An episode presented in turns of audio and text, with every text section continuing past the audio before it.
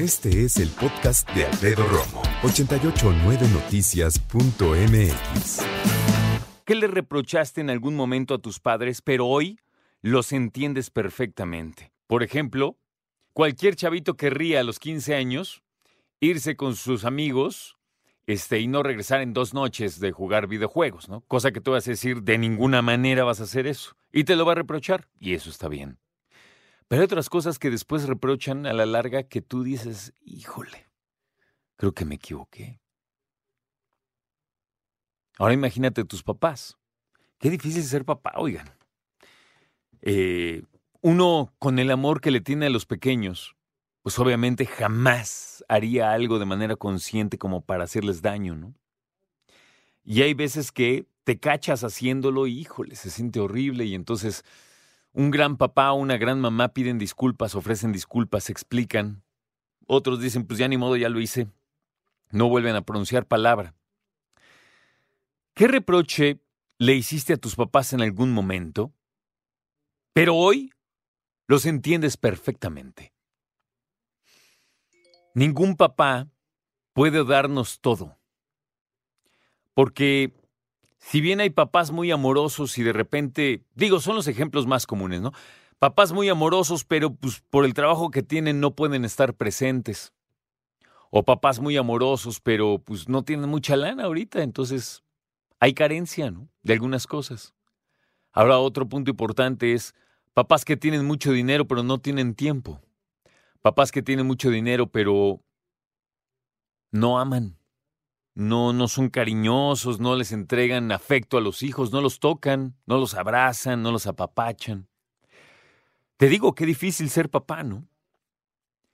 Y creo que un poco el tema de hoy va por ahí. ¿Qué le reprochaste en algún momento a tus padres, pero hoy los entiendes perfectamente bien? Dicen que hay 10 cosas que te pueden reprochar tus hijos y que lo haces o no lo haces, ¿no? Si te reprochan es porque obviamente no lo hiciste, pero vamos a ver. Sentirse valorados. Tú haces sentir valorados a tus hijos.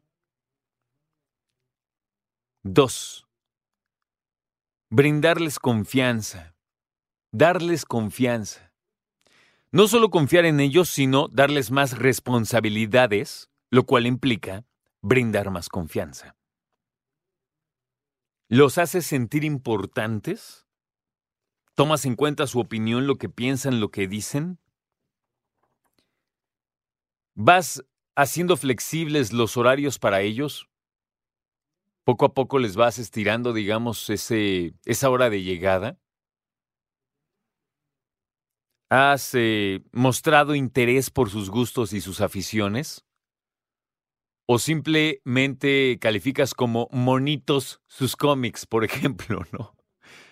¿O sus jueguitos, los videojuegos? La manera en que te refieres precisamente a esas cosas es como ellos reaccionan precisamente. Aunque ellos no lo mencionen,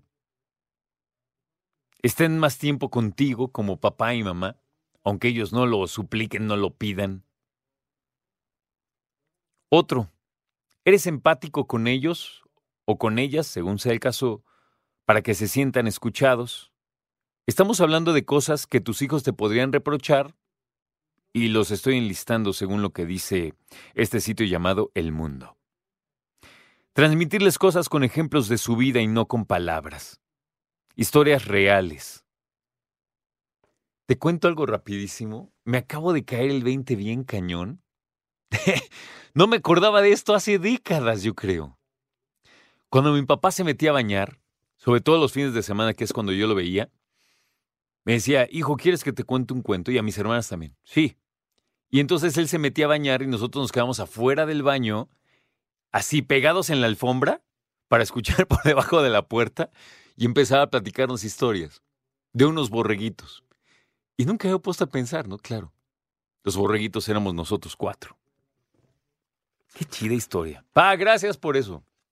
Otro punto importante es que se les quiera más como personas que por sus resultados. Hijo, no importa que sacaste cuatro. Yo te amo. ¿Lo has dicho? Que celebre sus aciertos igual de airadamente que cuando criticas sus errores. Ándale. Escucha a Alfredo Romo donde quieras. Cuando quieras. El podcast de Alfredo Romo en 889noticias.mx.